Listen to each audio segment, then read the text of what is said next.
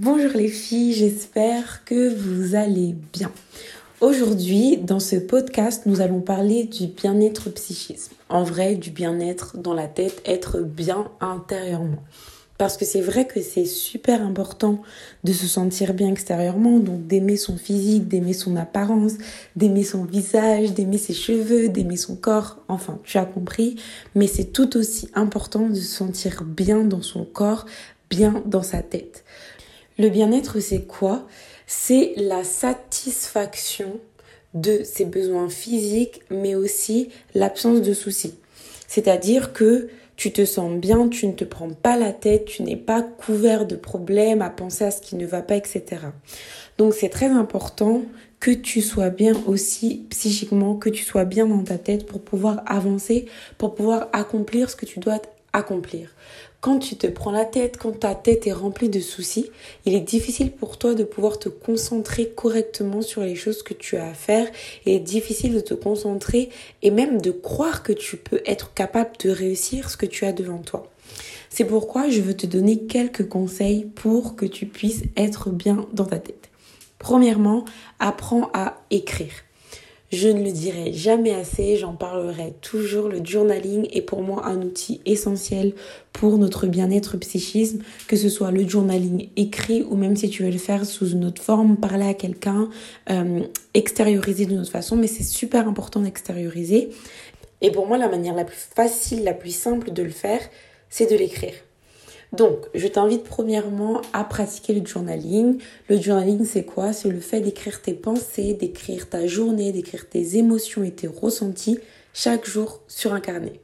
Je t'assure que déjà ça, c'est une première étape pour aller bien psychiquement.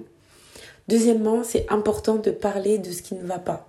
Ne reste pas entre toi et toi-même. Apprends à te confier, apprends à parler aux bonnes personnes. Être vulnérable avec les bonnes personnes, je le répète, ça fait du bien. Ça t'aide à être bien dans ta tête.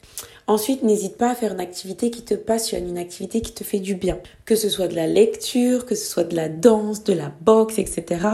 Fais une activité qui te détend, qui te permet de t'évader. D'accord? Ça va te permettre vraiment d'extérioriser tout ce qui se passe à l'intérieur de toi et toutes ces émotions que peut-être tu n'as pas su extérioriser en écrivant. Ensuite, l'autre chose que je te conseille de faire, c'est du sport. Pratique une activité physique qui va te permettre de te défouler, qui va te permettre d'aller bien en fait. Sache que lorsque tu fais du sport, l'hormone qu'on appelle endorphine et qui est l'hormone du plaisir est libérée en puissance après le sport. Donc plus tu fais du sport, plus tu vas te sentir satisfaite et plus tu vas éprouver du plaisir et plus psychiquement tu te sentiras bien. Je t'invite vraiment à faire ces choses. C'est des petites choses qui ne sont pas très difficiles mais qui vont faire la différence dans ta vie. Le bien-être psychique est quelque chose dont on ne parle pas souvent quand on est jeune, qu'on n'aborde pas à l'école malheureusement, mais c'est quelque chose d'hyper important. C'est important que tu te sentes bien dans ta tête pour te sentir bien dans ton corps, pour te sentir bien avec les gens, dans les relations que tu peux avoir tant familiales qu'amicales. Et c'est super important pour que tu puisses par la suite accomplir tout ce que tu dois accomplir en tant que jeune femme que tu es.